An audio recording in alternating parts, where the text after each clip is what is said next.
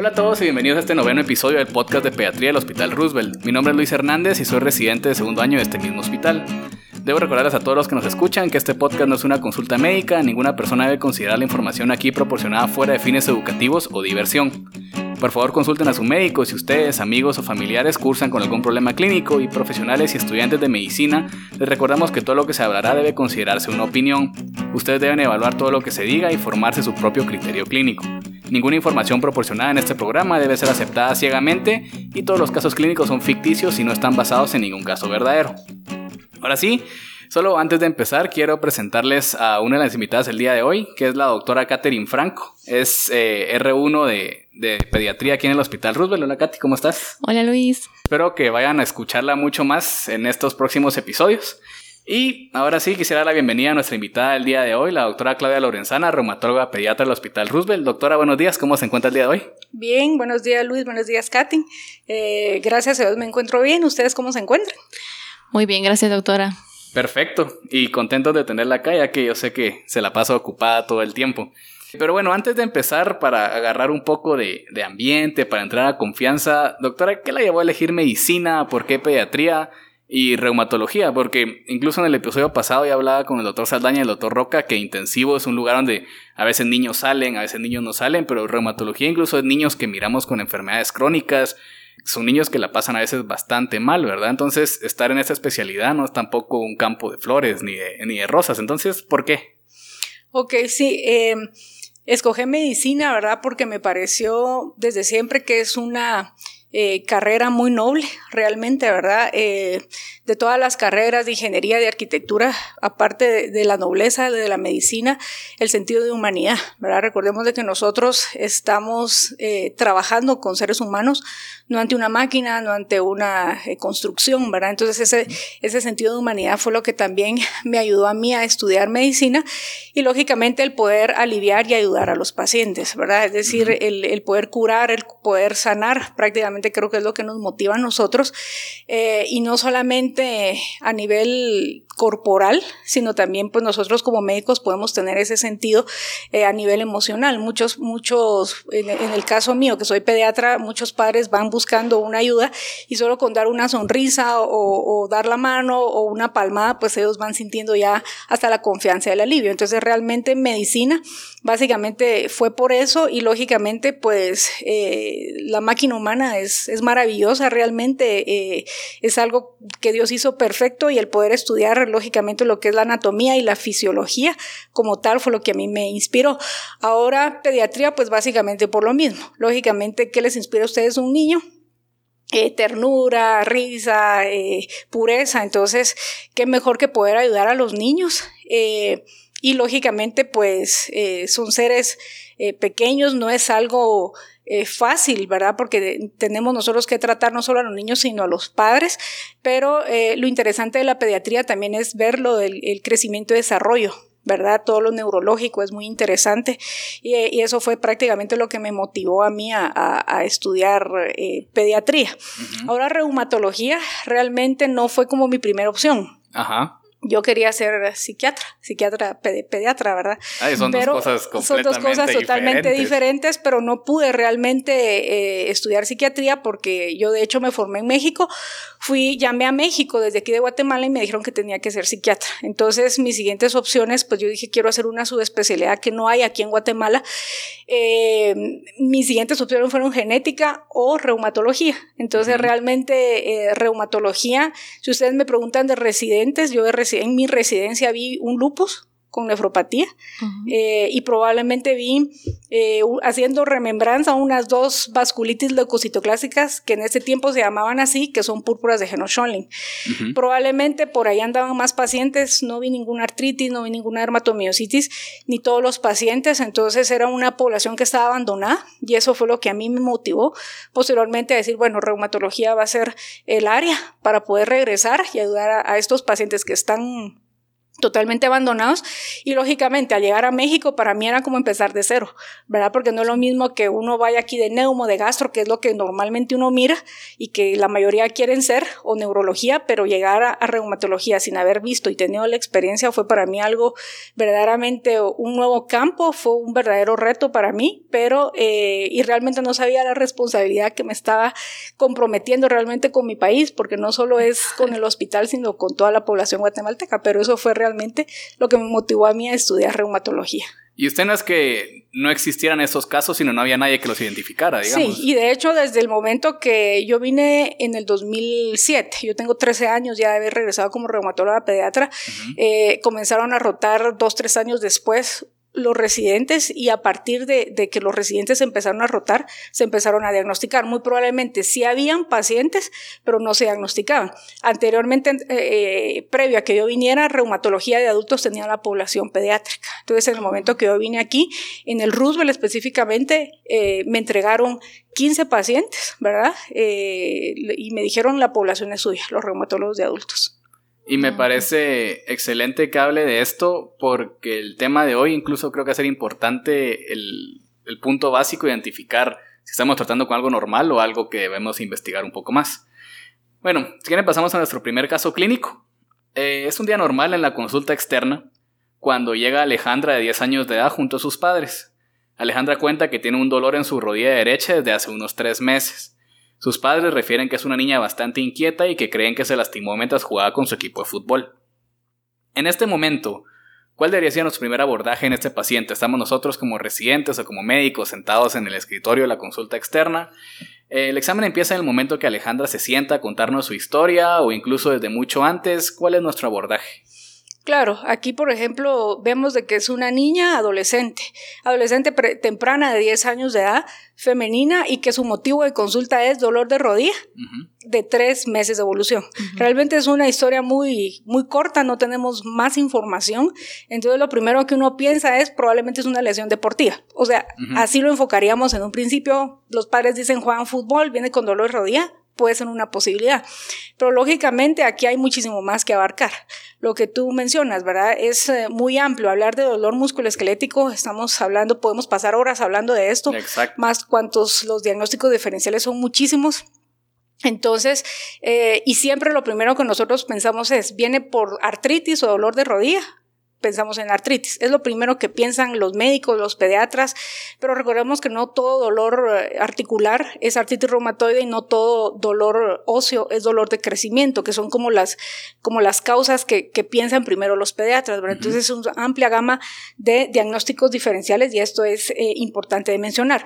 En cuanto al abordaje de esta paciente, eh, recordemos de que lógicamente se tiene que hacer un diagnóstico preciso y precoz, lógicamente siempre hacer una adecuada historia clínica, ¿verdad? Que en este caso tenemos una historia muy corta, más un examen físico completo que generalmente no se hace, no, no se realiza porque muchas veces no logran hacer el examen o no saben hacer el examen musculoesquelético. Entonces, eh, recordemos de que en, en reumatología, y en medicina en general, yo se los digo a los residentes y siempre se los transmito cuando rotan en reumatología, el 80%, y eso nos lo dicen desde el primer año de medicina, el 80% de la historia nos va a dar casi el diagnóstico, ¿verdad? Y el resto es con el examen físico y las pruebas de laboratorio. Entonces, eh, eso es importante enfocándonos en este caso, lógicamente después hacer el ejercicio de eh, confirmar o hacer el, descarte de las otras patologías y luego pues eh, dar tratamiento si está con el subespecialista o si está con el pediatra o el médico general, ver si se refiere, ¿verdad? Pero esto sería básicamente el abordaje. Aquí lo importante básicamente es lo de la historia que yo lo quería enfocar y, lo que diga el padre o el niño. Eso también es importante, ¿verdad? Porque aquí recordemos que no solo solamente estamos tratando al niño, sino eh, al padre también. Niños más grandes es muy importante, ¿verdad? Que ellos se expresen y entonces eso también nos puede enfocar. Es muy valioso lo que ellos nos digan más que, que, los exámenes complementarios, ¿verdad? Y siempre tener en cuenta el motivo de consulta. En este caso es dolor. ¿Por qué consultan generalmente los pacientes con el reumatólogo o con el pediatra? Porque tienen una impotencia funcional en una articulación, porque tienen datos de inflamación, dolor, calor, ¿verdad? O tienen algún dato de deformidades. Entonces, es, así es como nosotros tenemos que ir abordando más o menos en este, en este caso y más adelante ir viendo los diagnósticos diferenciales, ¿verdad? Ok, perfecto. Bueno, doctora, y ahorita que estamos abordando justo sobre la historia clínica, eh, ¿cuáles preguntas indicaría usted que son importantes para poder abordar bien a nuestro niño? O sea, ¿hay algunas que son más importantes que otras o algunos aspectos en los que nos tenemos que enfocar? Sí, básicamente, bueno, aquí estamos hablando de dolores musculoesqueléticos, pero lógicamente eh, cuando llegan con nosotros llegan a la consulta de reumatología. Eh, lo que yo les indiqué, la historia clínica es importantísima. Nosotros hacemos una historia clínica como comúnmente ustedes conocen, un motivo de consulta, una historia de la enfermedad actual, que vamos a hablar ahorita específicamente de los puntos, y es importante siempre preguntar lo que son antecedentes personales o antecedentes familiares. Si bien sabemos de que una enfermedad, si lo enfocamos a algo reumático, sabemos de que no hay... Eh, una genética específica para este tipo de enfermedades, pero si hay carga genética hay una mayor probabilidad de que orientándonos a las enfermedades autoinmunes, ¿verdad? Em, en el caso de, otras enfermedades hay un patrón de herencia más claro, como son mucopolisacaridosis, el ERDAN, los que también producen dolores articulares. Entonces, eh, por ese lado tenemos que preguntar los antecedentes personales.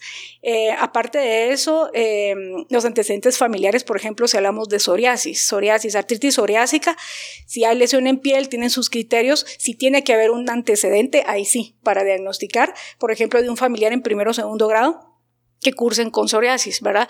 O, por ejemplo, ya preguntar datos epidemiológicos. No nos olvidemos, ¿verdad? Muchos de los pacientes viajan a zonas eh, tropicales. No nos olvidemos de las enfermedades transmitidas por vectores, lo que es dengue, zika, chingunguya, ¿verdad? Que todo esto puede producir dolor en las articulaciones, datos de artritis y, lógicamente, otras manifestaciones ¿verdad? Eh, sistémicas que cada una las va diferenciando, pero que han llegado y que muchas veces ha sido Zika o han pensado en artritis reumatoide. Entonces no nos olvidemos de los datos epidemiológicos. Eh, otro dato importante es tuberculosis, ¿verdad? Nosotros sí somos un país endémico de tuberculosis, entonces no nos olvidemos de preguntar ante un paciente con dolor, eh, especialmente si llega en una rodilla monoarticular, recordemos de que artritis eh, secundarias a, tuberculosis se han tenido pocas, pero sí hemos tenido, o osteomelitis, ¿verdad? Entonces ese dato también es importante no somos un país um, endémico de, enfermedad de Lyme, pero también en otros países, ¿verdad? Lo que es la garrapata, la borrelia burdofer, ¿verdad? Que es el agente causal. Eso también puede producir artritis, más otras manifestaciones en piel y, otra fiebre. Entonces se confunden con algunas enfermedades también sistémicas. Em, ya casi no se toma leche de cabra, pero también brucelosis es otra causa, ¿verdad? Que puede llegar a producir artritis, artromialgias. Entonces, todos esos datos son importantes como antecedentes. Ahora enfocándonos propiamente en lo que es el dolor, ¿verdad? Pero eso básicamente forma parte de la historia ante un paciente con, dolor musculoesquelético. Entonces, ya enfocándonos al dolor y a nuestra paciente, aquí tenemos una paciente que menciona que tiene tres meses de evolución. El tiempo de evolución es muy importante, ¿verdad? Yo siempre se los digo a los residentes ¿verdad? De que pacientes que tienen más de seis semanas con datos de dolor, calor, edema o limitación funcional en una articulación, ya debemos de pensar en algo inflamatorio. En este caso, nuestra primera posibilidad podría ser artritis idiopática juvenil o artritis reumatoide juvenil depende de, de, las diferentes ligas que nosotros la, la, clasifiquemos. Entonces, desde ese punto partimos. Si es más de seis semanas, podemos pensar tal vez en algo inflamatorio. Si es menos de seis semanas, ya podemos pensar en algo no inflamatorio. Y aquí vienen todas probablemente las causas y los diagnósticos diferenciales, ¿verdad? Entonces, yo creo que ese sería lo que es el punto de partida. Eh, aparte de eso sería la localización del dolor, ¿verdad? ¿Por qué? Porque muchas veces si dicen, bueno, me duelen las articulaciones, bueno, es una artralgia, pero recordemos que el dolor óseo también eso es aparte, ¿verdad? Ya estamos hablando de, es diferente si duele la diáfisis, si duele la metáfisis, o si específicamente en dónde es el dolor, o si el dolor es muscular, ¿verdad? Porque entonces podemos ya tener eh, piomiositis o, tumores, ¿verdad? También eh, a nivel muscular, ¿verdad? Entonces también es importante cuál es la localización o eh, recordemos el término de entesitis, ¿verdad? Eso lo utilizamos mucho en lo que es en reumatología eh, o también en, en, ortopedia, ¿verdad? Pero generalmente recordemos que donde se inserta el ligamento, la fascia muscular o el tendón, e, ese punto es la entesis. Entonces, si hay inflamación de ese punto, existe lo que es la entesitis, ¿verdad? Entonces, las entesitis, hay lugares específicos donde uno puede evaluar entesitis, ¿verdad? Puede ser en la rodilla, en el tendón de Aquiles, por debajo de la cabeza de los metatarsianos, eh, y hay otros puntos de entesis en donde uno presiona y es un dolor exquisito, es decir, no hay necesidad de que el paciente puede venir o no inflamado, ¿verdad? Pero sí es un dolor bastante eh, marcado. Entonces, es importante ver el punto de localización. Aparte de eso, es ver eh, si hay un antecedente de trauma previo, trauma previo o infeccioso. En este caso, podemos con la corta historia supongamos de que pudo haber sido una lesión deportiva, ¿verdad? Pero realmente aquí tenemos que indagar, ¿verdad? O sea, si es la primera vez que sucede, si cuánto tiempo e indagar más, ¿verdad? Pero eh, en este caso tendríamos que ver eh, cuánto tiempo ha, ha pasado del traumatismo hasta la fecha con el dolor articular, ¿verdad?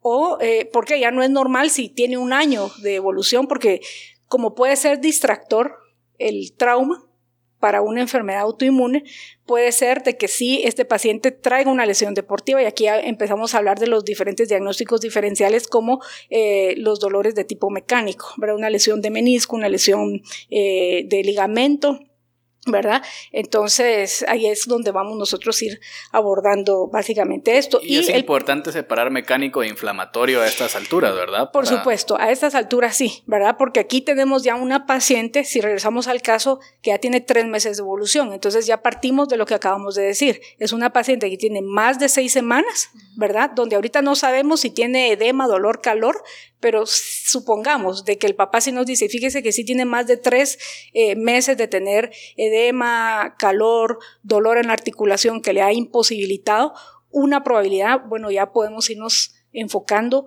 probablemente a una artritis. Más sin embargo, tenemos que ver el examen físico. Examen físico porque muchas veces, y yo sí he tenido casos en donde el dolor se ha sido más crónico, incluso con inflamación, y también presentan de, eh, estas lesiones de tipo mecánicas. Entonces es ahí es de complementar todo, ¿verdad? Y preguntar lo que hablaba, lo que habíamos revisado, que una lesión mecánica tiende a ser peor después del sobreuso. Por supuesto. Eh, nocturno, mientras que algo inflamatorio lo tenemos más matutino y va mejorando con el. Exactamente. Eso es, es, otro dato importante que hay que preguntar. ¿Cuándo empeora el dolor, verdad? Y con qué alivia. ¿verdad? Porque como lo que tú dices, generalmente los dolores benignos son nocturnos, ¿verdad? Y digamos los datos de alarma, no malignos, ¿verdad? Sino los datos de alarma son matutinos, la rigidez, que es lo que indica eh, un proceso de artritis. Más sin embargo, mucho ojo, ¿verdad? Porque procesos, eh, dolores óseos de crecimiento generalmente es nocturno, eh, madrugada, pero los tumores óseos o procesos linfoproliferativos también. Entonces ahí es donde uno va viendo lo complementario si los laboratorios, y ese es otro dato, si los laboratorios están normales, hablemos de hematología, de velocidad de sedimentación, de proteína C, radiografías normales, y te refiere el dolor óseo por la noche, nocturno, eh, ¿verdad? Región pretibial hacia abajo, es un dolor de crecimiento. Como un rompecabezas al final exactamente, que tenemos que ir armando. Pero sí, el dolor es nocturno, pero ya vemos una hematología que tiene leucopenia o que tiene leucocitosis, que tiene anemia o que tiene trombocitopenia, vemos reactantes de inflamación muy elevados, uno dice, ah, aquí ya puede ser algo más, ¿verdad? Entonces, es como tú dices, aquí la reumatología es, eh, y, y esto es puro rompecabezas. Doctora, y ahorita hablamos bastante y si se pueden poner cualquiera de los oyentes a revisar, en realidad la caracterización del dolor son páginas enteras de preguntas y preguntas. Em, y creo que hay que dejar claro también que estoy seguro que le han llegado un montón de dolores mecánicos que tal vez estaría mejor con el traumatólogo. Y entonces el punto de este episodio es buscar que un pediatra general o alguien en, en, su consulta pueda detectar esto tengo que referirle a un traumatólogo, esto lo trato yo o esto se lo tengo que referir a un reumatólogo. Pero, ¿existe algún test o alguna lista que podamos usar para no perdernos en este examen físico, en esta entrevista? Porque como estoy hablando ahorita, usted dijo bastantes cosas y estoy seguro que no hemos tocado ni la punta del iceberg. Entonces, ¿hay algún tipo de guía o es básicamente práctica y práctica? Sí, lo que pasa es que aquí tenemos que agrupar las enfermedades, como yo les digo, en procesos inflamatorios y procesos no inflamatorios. ¿verdad? Entonces aquí es donde uno indica, un paciente que tenga más de seis semanas de dolor, lo podemos tal, y que tenga datos de inflamación, edema, dolor, calor, cambios de coloración, rara vez se ven enfermedades autoinflamatorias o, o, o pues lo podemos clasificar ya como algo inflamatorio y lo otro, pues nos iríamos al otro brazo de, no, no, inflamatorio. Ahora, algún test en especial, realmente eh, no hay algo en específico que te diga de qué se refiera o no. Lógicamente, la historia clínica y el examen físico es lo que le va a determinar al médico general o al médico pediatra a dónde referirlo. en base a los estudios de laboratorio, no sé si tú te refieres a eso.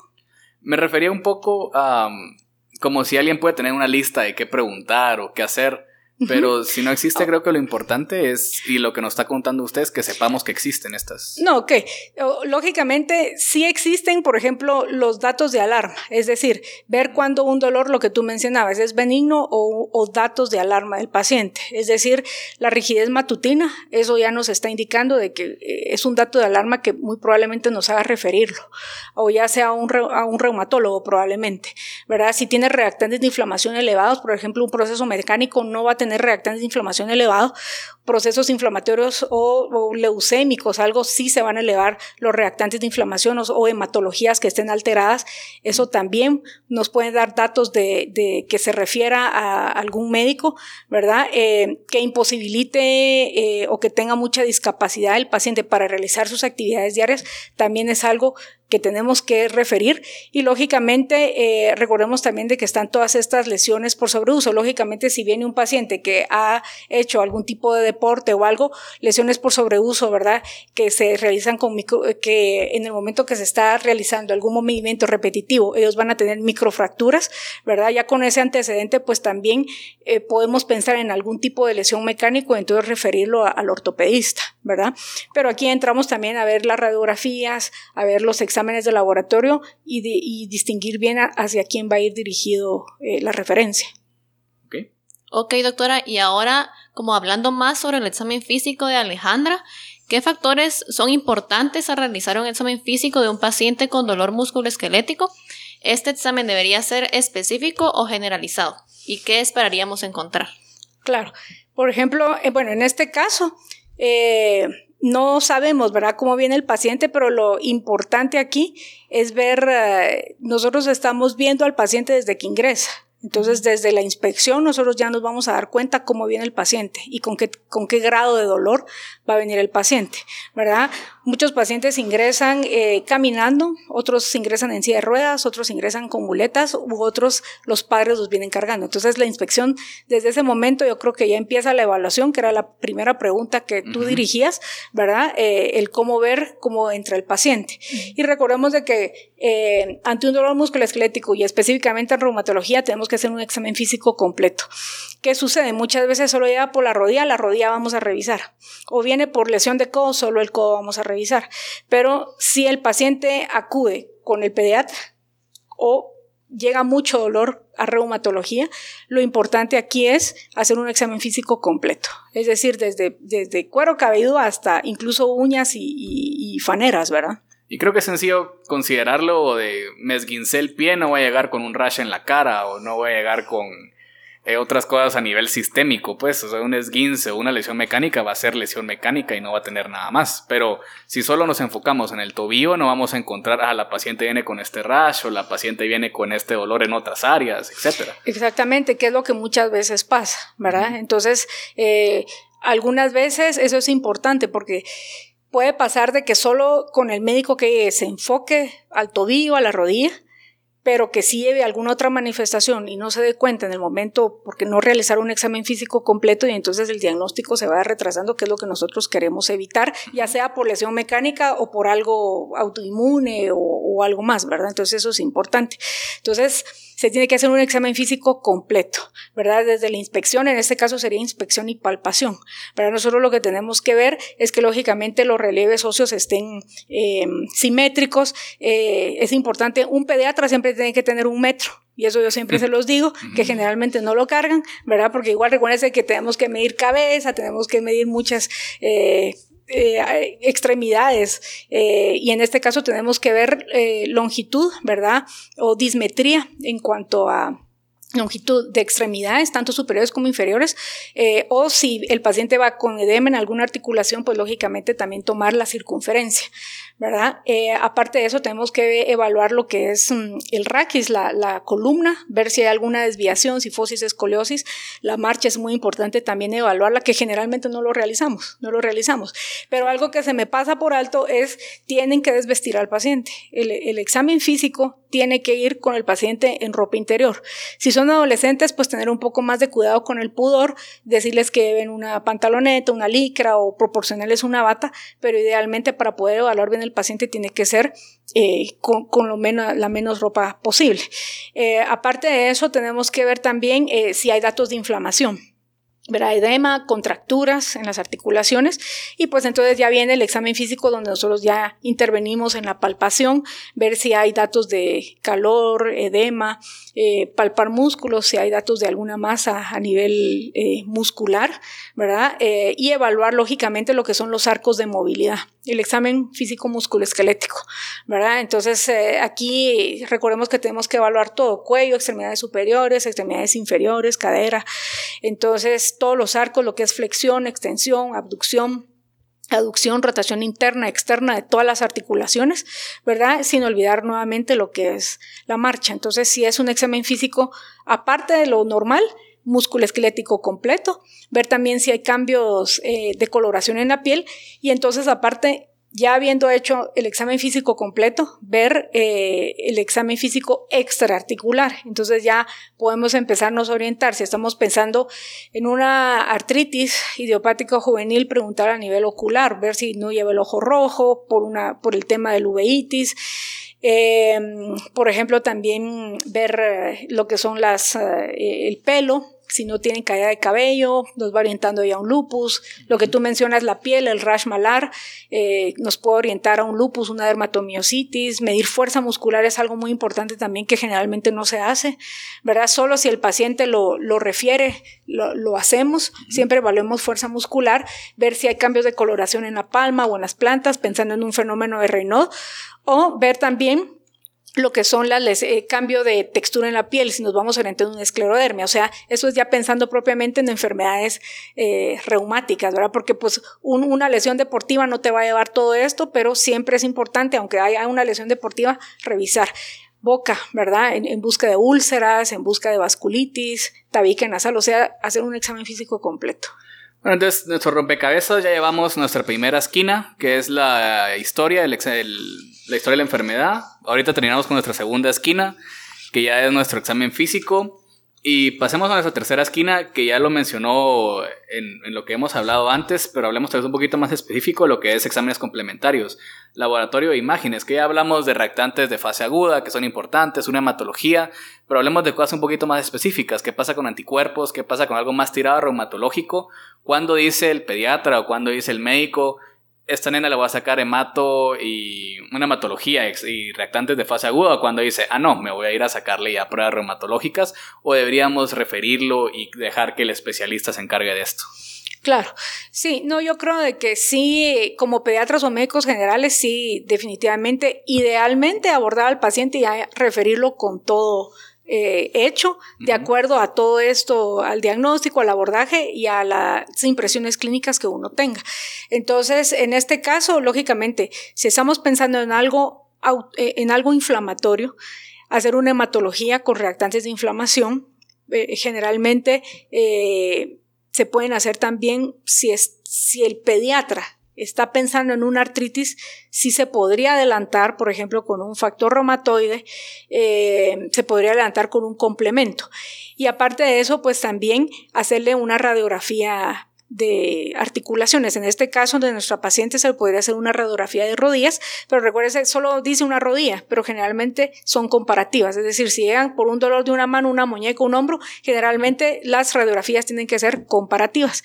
Y con una radiografía, pues perfectamente se puede referir al paciente. Ya si se está pensando en una lesión, supongamos de que nuestra paciente no lleve datos inflamatorios, eh, ya indagando si haya sido una lesión, ¿verdad? De que ya previamente haya tenido eh, más golpes en esa rodilla, ¿verdad? Juega fútbol como deporte, uno ya va orientando más, ¿verdad? Y en el examen físico uno evidencia una cambios de coloración ¿verdad? Eh, y o muchas veces llegan ya con laboratorios realizados, vemos de que los reactantes de inflamación están normales, entonces ahí aparte de la radiografía ya podemos pedir otro estudio, en nuestro caso una resonancia magnética, que sería la indicación, porque es donde mejor se define lo que es ligamento, lo que es meniscos, ¿verdad? Lo que son eh, tendones también, ¿verdad? Pero eh, idealmente lo primero es hacer una radiografía simple de articulaciones, que es muy bien, y el otro estudio que se puede hacer, si pensamos también eh, en algo inflamatorio, es un ultrasonido. Ultrasonido tiene muy buena sensibilidad y especificidad para ver líquido, ¿verdad? Si es una rodilla inflamada, para ver membrana sinovial eh, y lógicamente medir cartílago, pero eso sería ya solo alguien que esté muy especializado en hacer ultrasonido musculoesquelético, ¿verdad? Pero es otra, otro estudio que sí eh, se puede realizar también junto con la radiografía. ¿Qué sucede? Recordemos de que no hay ningún, si hablamos ya de enfermedades eh, como tal reumáticas, no hay ninguna prueba que nos haga el diagnóstico, solo son complementarios. Es decir, igual el factor reumatoide que salga positivo o negativo no va a excluir de que nuestro paciente tenga artritis. Si el paciente tiene un ANA positivo, no va a excluir de que tenga o va a incluir de que tenga lupus, ¿verdad? Entonces no hay ninguna prueba, pero sí podemos irnos orientando. Si, por ejemplo, el pediatra sí va orientado.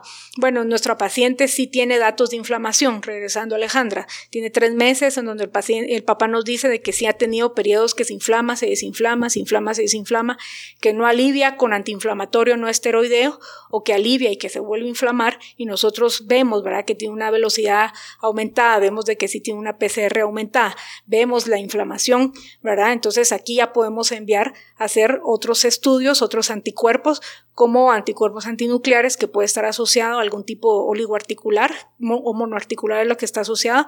Anticuerpos em, antipéptidos citrulinados son otros anticuerpos que se pueden mandar a hacer para artritis, pero muchas veces pues, los podrían pedir los pediatras o ya referirlo para que el reumatólogo complete toda esta serie de estudios. Ok, importante saber que, que, existen y que existe la posibilidad de poder realizar estos estudios si tenemos mucha duda de lo que, de lo que está cursando el paciente. Exactamente. Aquí lo importante es la clínica. Todo en reumatología es clínica y de acuerdo a todo esto uno va orientando, porque ¿qué sucede también? Muchas veces empiezan a pedir y llegan los pacientes con ASO, factor reumatoide, C3, 4 ANA, anti-RO, anti-LA, Smith, uh -huh. o sea, llegan con una serie de laboratorios que muchas veces no saben ni cómo interpretar. Entonces aquí lo importante es saber bien el abordaje, lo que estamos pensando y entonces en base a ello, por lo menos hacer lo básico. Y si ya pensamos en referirlo, pues referirlo a las diferentes subespecialidades. Bueno, doctora, entonces ahora considerando todo lo que ya hemos hablado, incluyendo la historia clínica, el examen físico y los exámenes complementarios, ¿cuáles consideraría usted que son los diagnósticos como más probables y cuáles de estos serían considerados benignos o malignos y cuáles requerirían como más atención y una referencia pues, a un especialista. Y creo que hablando de maligno no solo oncológico como está pensado, sino maligno de que sí sea algo diferente a solo una causa mecánica, por ejemplo. Sí, cabal. No, tal vez no maligno, ¿verdad? Sino podría ser crónico o... Severo, no sé. Severo, probablemente. Sí, no maligno, ¿verdad? Porque si oímos maligno, lo, escuchamos como un tumor óseo o algo, ¿verdad? Sí, aquí viene la amplia gama de, diagnósticos diferenciales, eh, en donde de acuerdo, nuevamente, hacer la retroalimentación, la historia clínica, el examen físico y en base a los laboratorios nosotros vamos a ir orientando. Y entonces aquí eh, las causas mecánicas eh, es una, ¿verdad? Hemos estado hablando de esto, lo que son esguinces, eh, meniscos, eh, ligamentos, osteocondritis, ¿verdad? Muchos de estos pacientes, más si son adolescentes, existe una osteocondritis que se llama Osgood-Schlatter, ¿verdad? Que es un desprendimiento de la tuberosidad tibial, que pues por la tracción del ligamento suprapatelar, entonces lo que se hace es como una microfractura o lo tracciona y entonces eso produce mucho dolor en las rodillas generalmente en deportistas o adolescentes. Entonces eh, de esos han llegado varios a las consultas y muchas veces llegan a reumatología. Eso realmente es, es por ortopedia a quien se les tiene que referir. Otro de los diagnósticos diferenciales son procesos infecciosos. Entonces es importante también siempre en la historia clínica preguntar si ha tenido un un proceso infeccioso 15 días antes o 3 semanas antes pensando en artritis reactivas, ¿verdad? Entonces recordemos de que las artritis reactivas también no llegan a 6 semanas, ¿verdad? Sino es un proceso de menos de 6 semanas en donde va a haber inflamación, pero eh, el paciente tiene que haber tenido antecedente de una infección del tracto urinario, una infección gastrointestinal o infección, una faringoamigdalitis que posterior haya iniciado con eh, la inflamación articular. Entonces, eh, procesos infecciosos o artritis posinfecciosas, se podríamos hablar aquí. Recordemos fiebre reumática, es importante. Ya no vemos tanta fiebre reumática, de hecho creo que se sobrediagnostica, pero fiebre reumática eh, es una causa del estreptococo beta hemolítico, no lo debemos de olvidar, o las artritis postestreptocócicas, que son dos términos separados. artritis sépticas, por ejemplo, también, ¿verdad? pero recordemos que en artritis sépticas son grandes articulaciones las que se van a ver afectadas como cadera, rodilla. Entonces, aquí vemos lo que son los procesos infecciosos. También tenemos los procesos hematoncológicos, ¿verdad? Eh, por ejemplo, las hemartrosis. Pacientes que tienen eh, hemofilias, ¿verdad? Pueden tener, venir con datos de artritis, pero lógicamente es una hemartrosis. Pacientes que tienen eh, lesiones sarcomas, eh, sarcoma de Ewing, por ejemplo, ¿verdad? Osteosarcomas también pueden producir dolores en articulaciones eh, y procesos linfoproliferativos, ¿verdad? Recordemos de que todo esto es por depósitos, ¿verdad? De, de, de blastos en las articulaciones, lo que va a producir el dolor óseo ¿verdad? Pero recordemos de que el dolor generalmente es nocturno y es un dolor muy, muy fuerte, ¿verdad? No es tanto artritis reumatoide, produce dolor, pero no tan fuerte como un dolor óseo que es nocturno, ¿verdad? Entonces, eh, tenemos también estos procesos hematoncológicos y, lógicamente, las enfermedades eh, autoinmunes, que aquí estamos, o enfermedades de colágena, como las conocen, que aquí entra ya lo que es lupus, artritis, esclerodermia, dermatomiositis, todas estas cursan con dolores eh, en articulaciones, que sería otro grupo. Están las enfermedades metabólicas, ¿verdad? Que tenemos, por ejemplo, o por depósito, ¿verdad? Lo que es eh, eh mucopolisacaridosis. Tenemos también estas osteogénesis imperfectas que también son pacientes huesos de cristal o que sufren muchas fracturas que también pueden producir dolor óseo. Síndrome de Ehlers-Danlos, que produce hiperlaxitud y también dolor óseo. y también tenemos enfermedad de Gaucher y todo esto. Entonces todas estas enfermedades también producen, pero ya tienen características ya físicas un poco más eh, y fisiológicas más específicas. Y también no debemos olvidar lo que son los dolores óseos de crecimiento, que eso es eh, muy pediátrico y llegan, deberían llegar a la consulta pediátrica, pero muchos pediatras lo refieren al reumatólogo. Eh, y ese sería un dolor benigno, ¿verdad? Eh, la hiperlaxitud o hipermovilidad benigna es otro que se me estaba pasando por alto. Yo veo mucha hiperlaxitud benigna. Recordemos que todo niño menor de 5 años es hiperlaxo de por sí, pero más adelante pues sí hay niños de que de que recordemos que están los criterios de Carter y Wilkinson, ¿verdad? Entonces estos criterios de Carter y Wilkinson miden cinco puntos de hiperlaxitud y existen más puntos de hiperlaxitud, ¿verdad? Entonces es ahí donde viene la importancia de hacer el examen físico, porque muchas veces no lo hacemos y en el momento de hacer nos damos cuenta que esa es la causa del dolor articular. Aparte de la hiperlaxitud, tenemos los dolores... Em, como fibromialgia, ¿verdad? O los dolores, síndromes amplificados del dolor que tienen un componente psicógeno. ¿verdad? Estos, estos son dolores un poco más difíciles de tratar, ¿verdad? Porque no se encuentra una causa y entonces el paciente eh, refiere un dolor muy exhausto o muy, muy fuerte y en el momento que uno examina, uno mira un examen físico normal y laboratorios normales, son, pero el paciente sí siente dolor. Entonces son pacientes muy difíciles de tratar y esta es otra rama también que no debemos olvidar de los dolores musculoesqueléticos en general. Y en sí tenemos una amplia gama de diagnósticos diferenciales, sinovitis transitorias de cadera también, que podría ser un tipo de artritis reactiva, o sea, también en niños menores de 6 años, es otro dato que tenemos que tener en cuenta, ¿verdad? Y eh, es una amplia gama de diagnósticos diferenciales que que tendríamos que, tener en nuestra lista ¿Y como pediatras. ¿Y qué es lo que resalta la importancia de por qué empezamos con las otras tres esquinas del rompecabezas? Porque con esa lista amplia de diagnóstico diferencial y no tenemos una guía o, o un inicio, no vamos a llegar a ningún lado o vamos a terminar con lo que usted dice, que es sacando exámenes innecesarios o haciendo pruebas innecesarias que a veces tal vez solo ponen en más problemas o en más dificultades al paciente.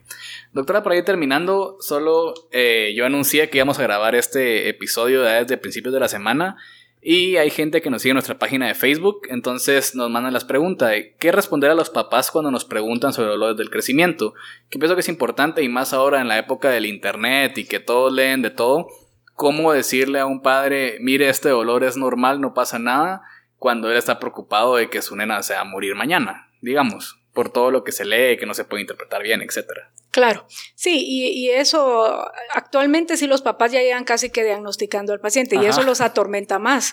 Exactamente, y hablando de dolor de crecimiento, como ellos ya han ido a leer y leen de que puede ser hasta leucemia, entonces llegan más preocupados. Exacto. El papá llega llega contándote la historia. Mire, mi niño comienza con dolor, generalmente tarde, noche, se levanta en la mañana llorando, en la madrugada uno ya rápido, automáticamente dice dolor de crecimiento. Y mire, señora, eh, ¿se inflama? No, no se inflama. Ok. Eh, se alivia cuando usted le da algún antiinflamatorio, acetaminofén, que es un analgésico, ¿verdad? Eh, ibuprofeno. Sí, sí, se alivia. O de repente si usted le hace masaje, se alivia, sí, con un masajito se alivia.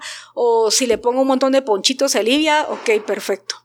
Ahí estamos ante un dolor de crecimiento. Más sin embargo, para tranquilidad, y como lo habíamos dicho anteriormente, ¿cómo diferenciar? Tenemos que tener hematología normal, reactantes de inflamación normal y unas radiografías, por lo menos del área afectada, que estén normales.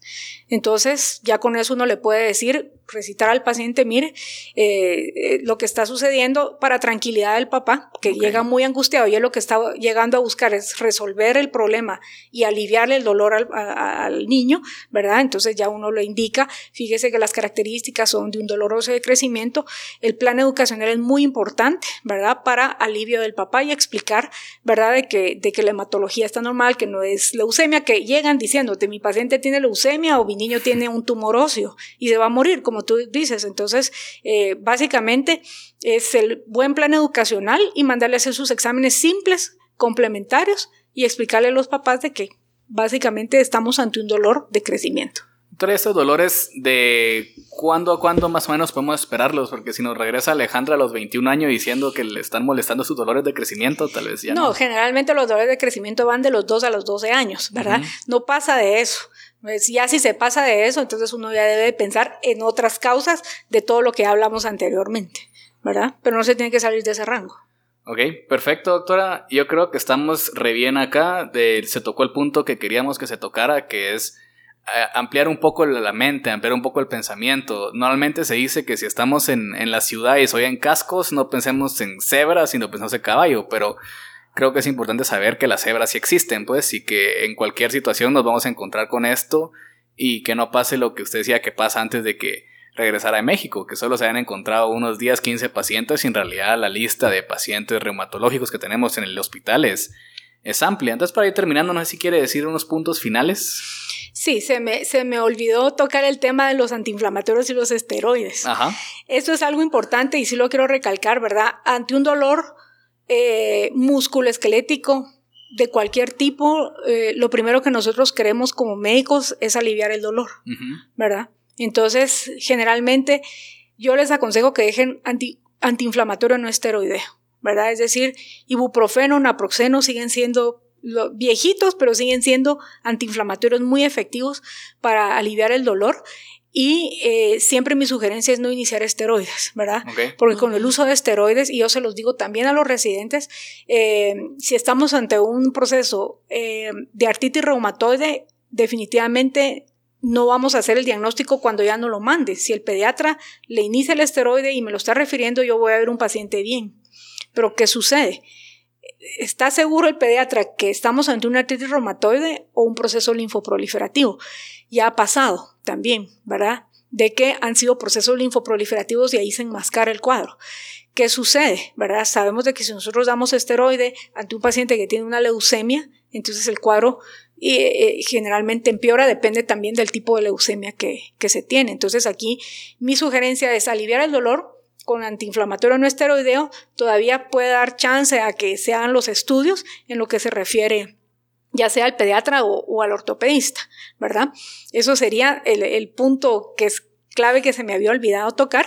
Y pues de ahí pues solo eh, básicamente eh, decir, ¿verdad? De que aquí lo importante es hacer, regresemos a la, a, la, vieja guardia, a lo antiguo, digamos, no es antiguo y no pasa de moda, lo que pasa es de que ahora con tanta subespecialidad se van enfocando únicamente al órgano o sistema, ¿verdad? Pero recordemos de que la historia clínica nos va a dar el 80% ya prácticamente del diagnóstico, eh, tenemos que tener tiempo para realizarla y que generalmente en reumatología sí lo hacemos, ¿verdad? En primeras consultas generalmente nos tardamos media hora, 45 minutos, en reconsultas ya un poco menos, pero que sigan haciendo una adecuada historia clínica, un buen examen físico, ¿verdad? Y haciendo eh, todo esto eh, eh, como rompecabezas, ¿verdad? Hacer sus impresiones diagnósticas y en base a lo que nosotros vayamos pensando, ir solicitando lo que son los, los exámenes complementarios, ¿verdad? Básicamente sería eso. Excelente. Katy, no sé si hay algo que querrás decir. pues muchas gracias por incluirme y muchas gracias a la doctora porque usted sabe muchísimo, entonces de verdad estamos muy agradecidos que nos pueda compartir su conocimiento. Sí, doctora, muchas gracias. Y creo que tomamos los puntos importantes. Justo como usted habló, me recuerdo perfecto el año pasado que una nena, si no estoy mal, terminó teniendo dermatomiositis y que definitivamente nos costó el diagnóstico porque venía referido de otro lugar donde había recibido cierto curso de, de esteroides y, y, cambió totalmente la forma en que la abordamos, que había otra nena igual a la, en la cama a la par y fue totalmente diferente el, abordaje y cómo seguimos por la historia de que había tenido tratamiento con esteroides antes. Em, solo quiero recordarles que pueden escribirnos en podcast Pediatría Hospital Roosevelt, donde pueden hacer, como en este episodio, preguntas a los especialistas que, que vamos a entrevistar, con los que vamos a hablar, para poder responder las dudas que ustedes tienen y que ellos nos ayuden con su experiencia y conocimiento. Bueno, y por último, pues quiero agradecer, ¿verdad? Eh, y felicitar, felicitarte, Luis, y pues a la nueva integrante eh, por esta iniciativa, ¿verdad? Porque prácticamente es como retroalimentar y estar informando, ¿verdad? A todos los médicos, ¿verdad? Eh, y gracias por, por incluirme y por la, no, gracias doctora. Y este episodio creo que estuvo fácil hasta cuando le vayamos a preguntar que ya tratemos temas reumatológicos específicos. Entonces muchas gracias. Los miramos en el próximo episodio. Gracias.